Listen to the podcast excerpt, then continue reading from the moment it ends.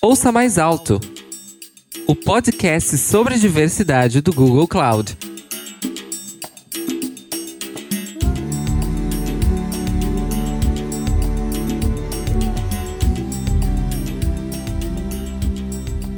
Olá, pessoal, sejam muito bem-vindas, bem-vindos e bem-vindos a mais um episódio do Ouça Mais Alto, o podcast do Google Cloud sobre a diversidade na tecnologia. Meu nome é Melina Lopes, mas todo mundo me chama de Melu.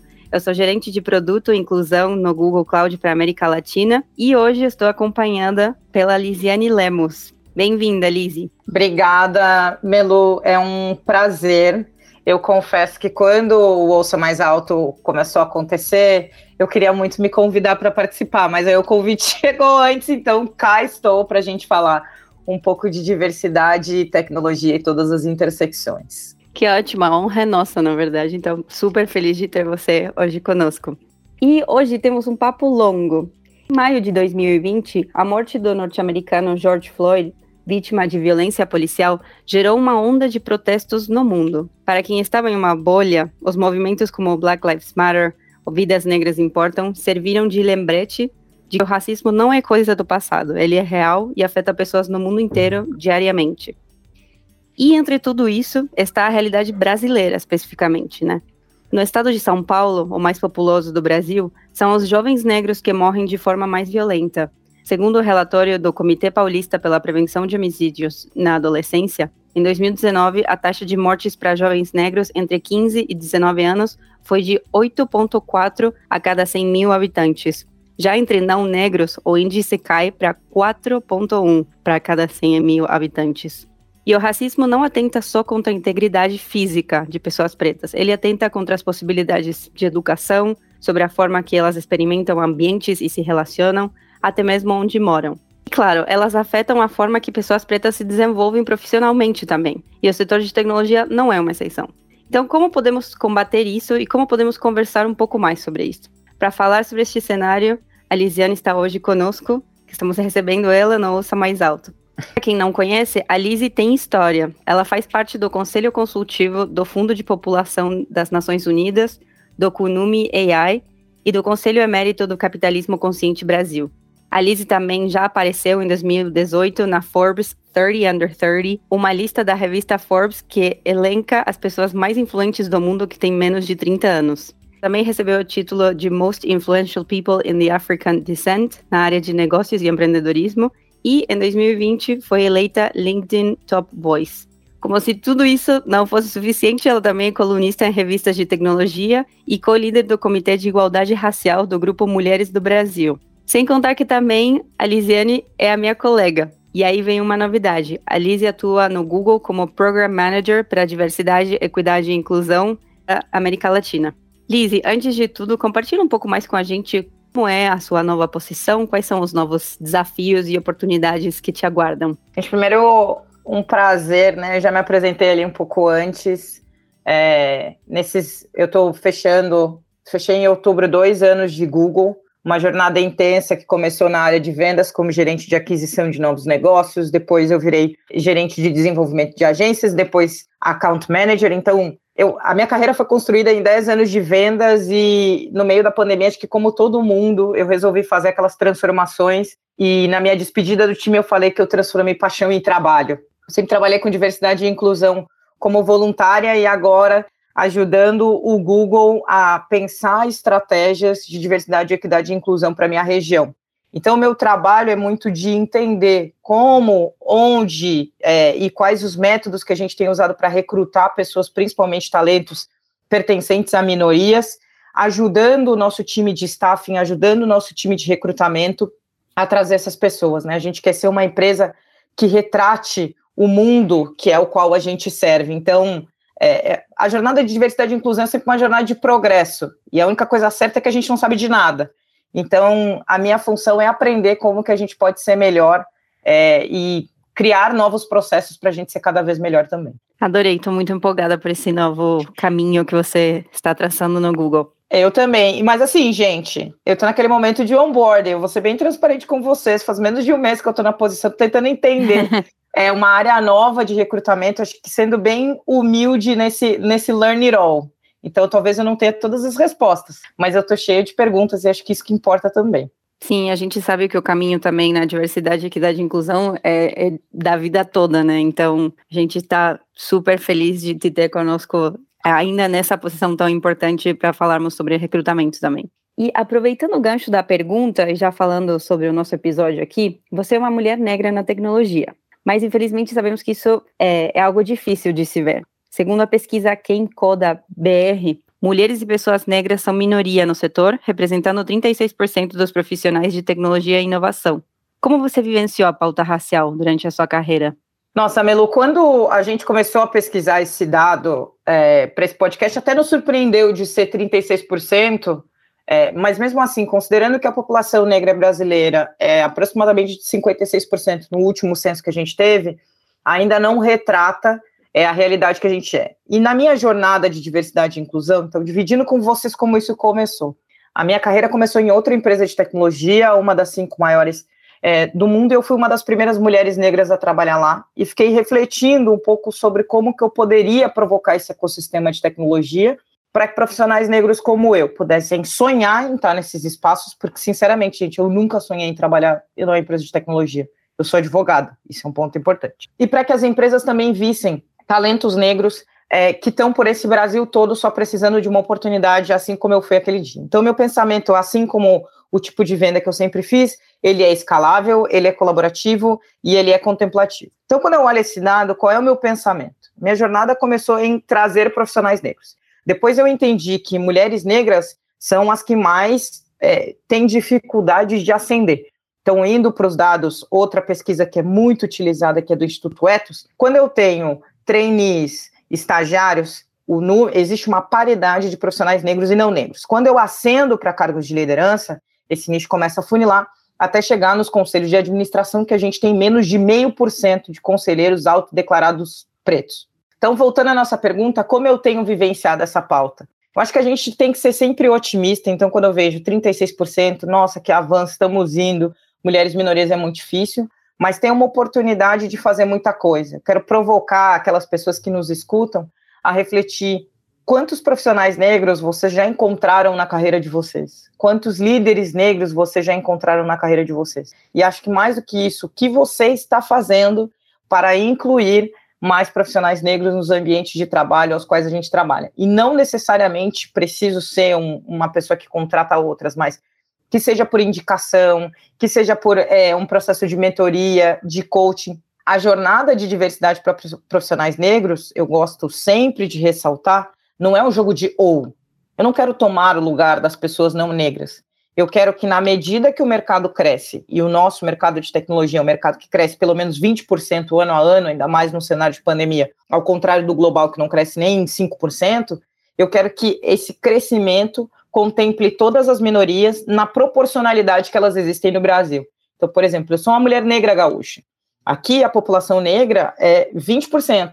Então, que seja esses 20% contemplados. Quando a gente está falando do Brasil inteiro, aí vai para 56%. Sem Salvador, a proporção é um pouco maior. Então, acho que é sempre esse jogo de E, onde todos ganham e a inovação realmente acontece. Adorei o papo também sobre proporcionalidade, né, que é super importante quando a gente pensa em comparar uma dos grandes indicadores que a gente tem quando a gente olha para um horizonte que a gente tenta atingir para incluir grupos que estão subrepresentados na tecnologia ou em outras indústrias, a gente pensa em proporcionalidade, a gente pensa, por exemplo, usa o censo como ferramenta para entender quão longe a gente está da gente ter uma força de trabalho representativa, por exemplo. E a outra coisa que me chamou muito a atenção e que eu acho que é super importante a gente repetir por aqui também é quanto é difícil, especialmente para as mulheres negras ascenderem. Muitas vezes a gente vê muita, muitos profissionais negros que estão na base é, da pirâmide em, em termos de senioridade, Uh, mas quando a gente vai ascendendo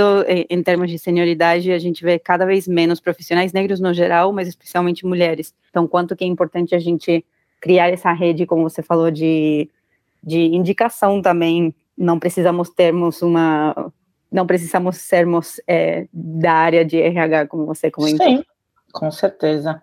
Importante até vontade. Lise, você também tem uma trajetória vasta e já passou por todos esses temas antes, né? Uma das suas experiências que mais me chamou a atenção foi o combate do racismo no ambiente escolar, quando você atuou no projeto Educa. Conta pra gente como foi essa experiência.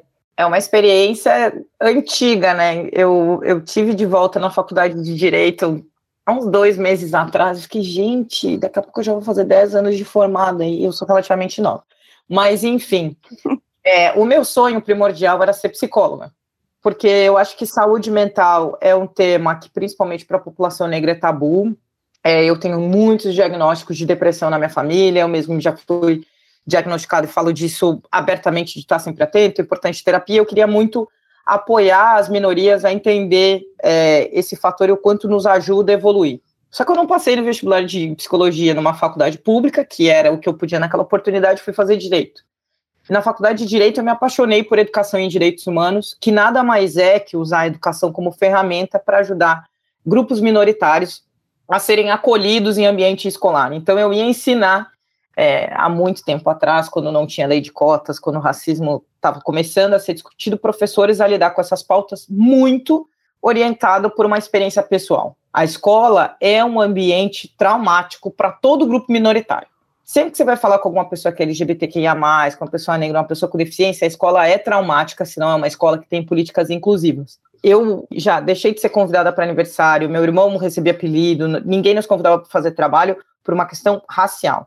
É, então, eu usei o direito como uma, uma ferramenta para fazer. Eu acho que profissionalmente me fez crescer muito, dar aula para professor quando você é um jovem de 20 e poucos anos, acho que eu tinha 20 anos, em auditórios cheíssimos, falando de didática, foi é, amedrontador, não tem outra palavra que descreva, mas ao mesmo tempo o poder de mudança que eu tive, se cada um daqueles professores que eu falei no interior do Rio Grande do Sul, que é um estado desafiador é, na questão racial, impactasse um aluno, eu acho que o efeito já tinha acontecido todo. E aí o meu sonho pré-mundo corporativo era ser professora de educação em direitos humanos na universidade. Acho que hoje eu faço isso de outras formas, mas é, é um, um, ramo, é um tema do direito que eu acho muito interessante, às vezes pouco explorado na academia. A gente pensa que o racismo é algo que só se manifesta de maneira explícita, né? Eu acho que estes últimos dois anos têm nos ensinado é, de maneira muito geral quanto que isso não é verdade. É aquele comentário, né? Aquela postura que afasta as pessoas e, e segrega, mas a realidade não é bem assim, né? De forma alguma, né? Acho que a primeira reflexão é que às vezes a gente não nota que o povo negro no Brasil tem mais tempo escravizado do que liberto. Fazem menos de 200 anos que pessoas como eu podem estudar, podem casar, podem viajar, podem se hospedar em lugares diferentes, podem ter direitos de, de plenitude.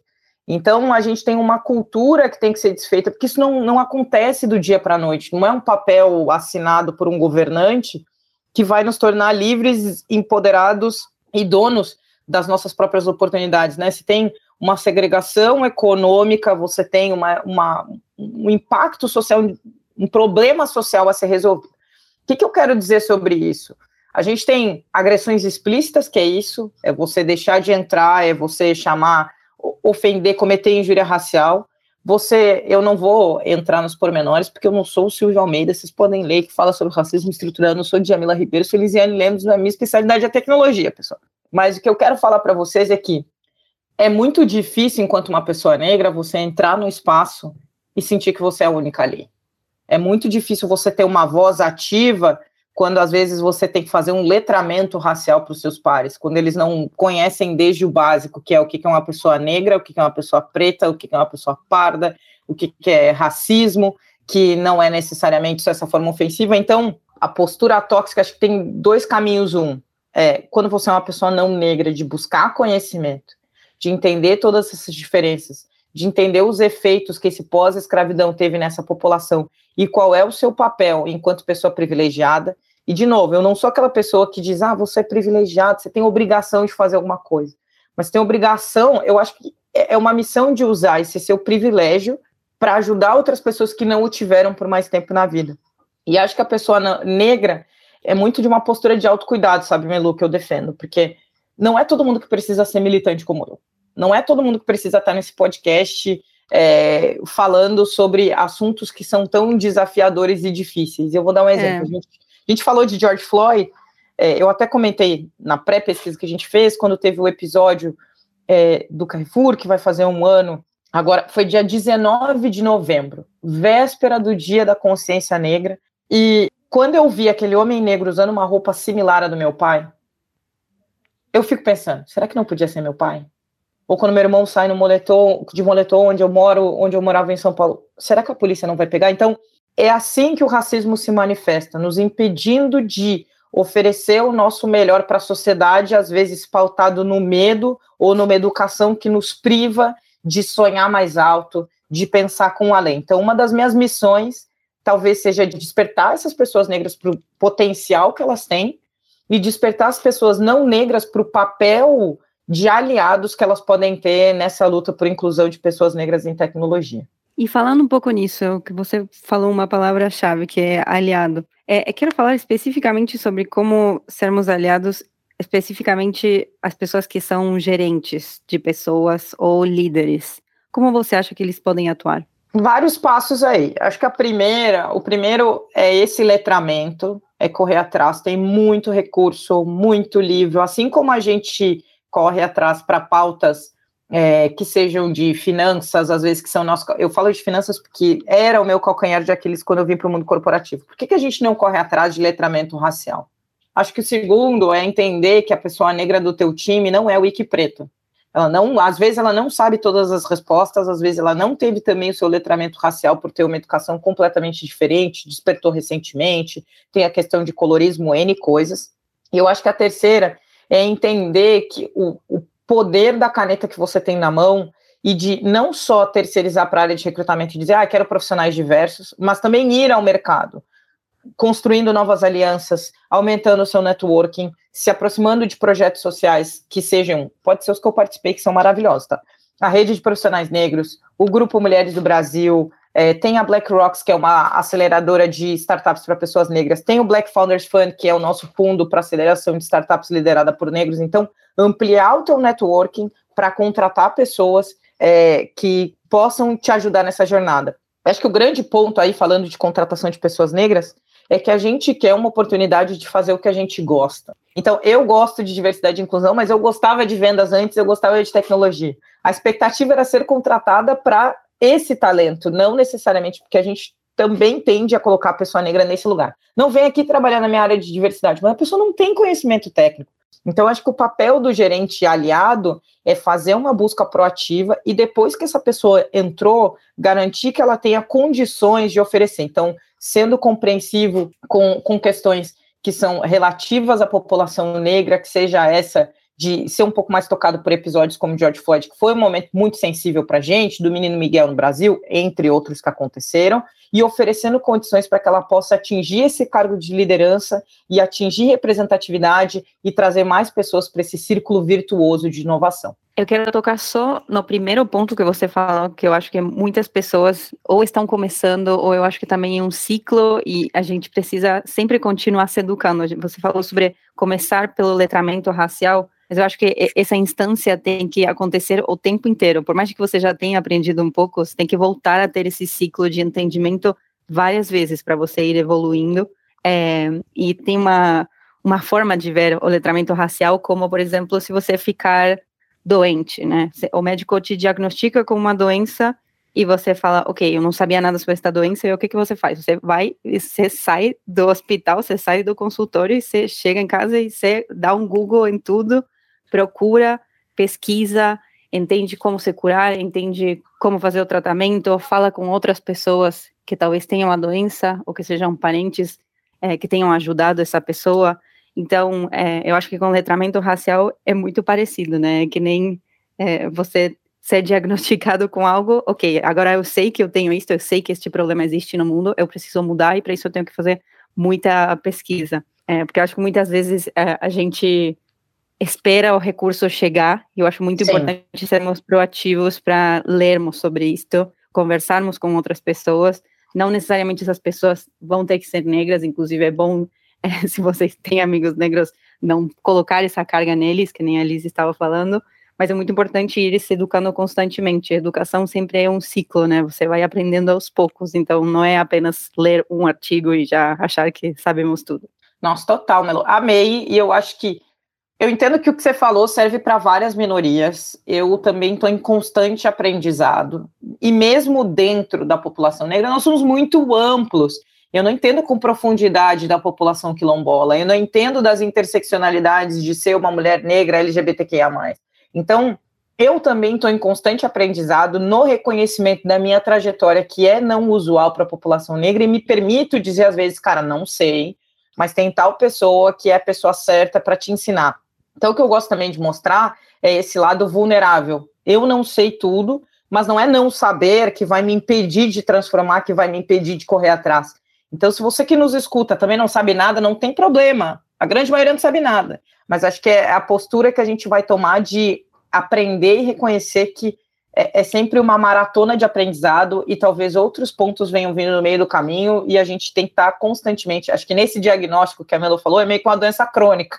E é, e é um mal crônico para a sociedade, então você vai ter que fazer revisões periódicas, você vai ter que ver se tem atualizações de pesquisa é, no Brasil e no exterior, você vai ter que consultar com outros especialistas. Então, acho que eu vou usar essa, essa abordagem para sempre. Melu, gostei bastante. é, eu acho que essa, essa é a real pandemia, né, que está, está dentro de todos nós e a gente precisa ir trabalhando ela constantemente. Lizzie, voltando um pouco a pensar no mercado de trabalho, a falta de colaboradores negros é justificada com o argumento de que não existe força de trabalho negro qualificada no mercado, né? A gente tem ouvido isso em vários espaços, inclusive mediáticos. Como combater essa mentalidade de que não existem negros na tecnologia? A gente já trouxe uma pesquisa, Melô, no início, que mostra que tem. É, a pergunta que eu sempre faço quando essa pergunta vem é onde você está procurando? E isso é realmente muito importante numericamente impossível que dentro de 56% da população a gente não tenha pessoas negras. Eu acho que também tem que pensar nessa questão de qualificação, de onde você espera que elas venham.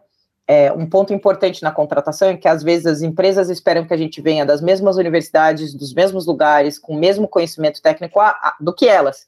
E isso é parte de um viés inconsciente. Mas se fosse seguir desse jeito, eu não estaria conversando contigo hoje, não teria desenvolvido a trajetória.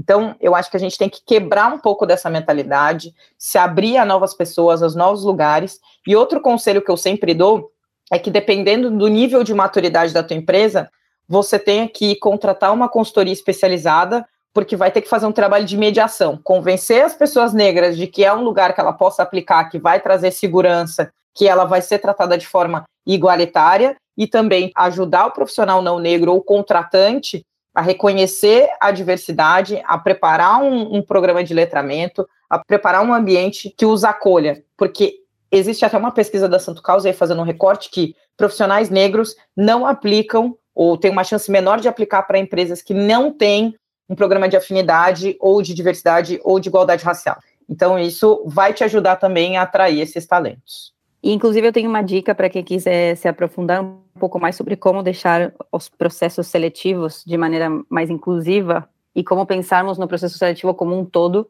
É, o nosso episódio número 2 do Ouça Mais Alto esteve conversando um pouquinho sobre isto, onde a Ana Carolina deu vários conselhos sobre isso. Então, se quiserem saber mais, estão convidados.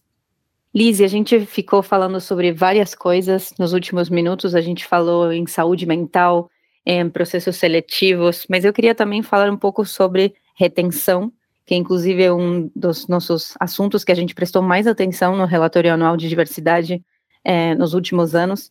Então, eu queria te perguntar especificamente para pessoas negras, quais tipos de ações afirmativas podem ser tomadas para melhorar a experiência uh, pessoas nas empresas? O primeiro ponto é recomendo que vocês leiam o nosso relatório anual de diversidade. Ele é um benchmark incrível. As pessoas ficam também perguntando o que nós temos feito é, para melhorar a experiência. É, é, importante tirar ações afirmativas de metas e cotas, que é muito relacionado ao ambiente universitário. Inclusive, foi o tema do meu trabalho de conclusão de curso. Ação afirmativa é um programa todo que ajuda a atrair, reter e fazer essa pessoa evoluir dentro do nosso ambiente de trabalho. Então, acho que quando a gente pensa num programa de ação afirmativa, a experiência de retenção começa no, no cuidado, na atração. Colocar pessoas negras, mulheres, para fazer esse processo, para despertar empatia e, e promover segurança psicológica para que o candidato consiga sentir que aquele lugar é para ele. Depois a gente falou um pouco de língua inglesa num país onde só 5% tem inglês fluente. Eu sempre pergunto o que é inglês fluente. Na verdade, o que a gente quer é que a pessoa consiga se comunicar, a, apresentar uma reunião, escrever um e-mail. Então, é importante o candidato também entender que às vezes ele constrói o que é inglês fluente e não vê isso de forma objetiva, e isso pode ser também as alavancas depois que, que o candidato entra, aqui auxílio para estudo é, de línguas, de outros cursos. É, eu, por exemplo, uso todos os auxílios que a empresa oferece para fazer isso. Depois, eu acredito muito em programas de estruturação de liderança. Eu sou uma filha de funcionário público, não tem ninguém para me ensinar como é que é ser líder numa grande empresa, que ferramentas que eu preciso, como é que eu atuo sob pressão. Então, ter esses programas dentro da empresa que me ajudem, é, seja através de workshops, de mentoria estruturada, ajuda é, bastante, e esse acompanhamento. Mas eu acho que a, a real ação afirmativa também é a empresa alavancar os grupos de afinidade. Eles têm um papel muito importante para que os profissionais negros, principalmente mulheres, todas as minorias tenham espaços de segurança onde elas possam dividir as suas apreensões. Eu falo que das coisas mais simples, de quando eu fiz a minha transição capilar, foi um momento muito difícil para mim, até a primeira vez que eu enfrentei racismo numa relação com o cliente, ou mesmo porque eu era jovem fui diminuída numa reunião.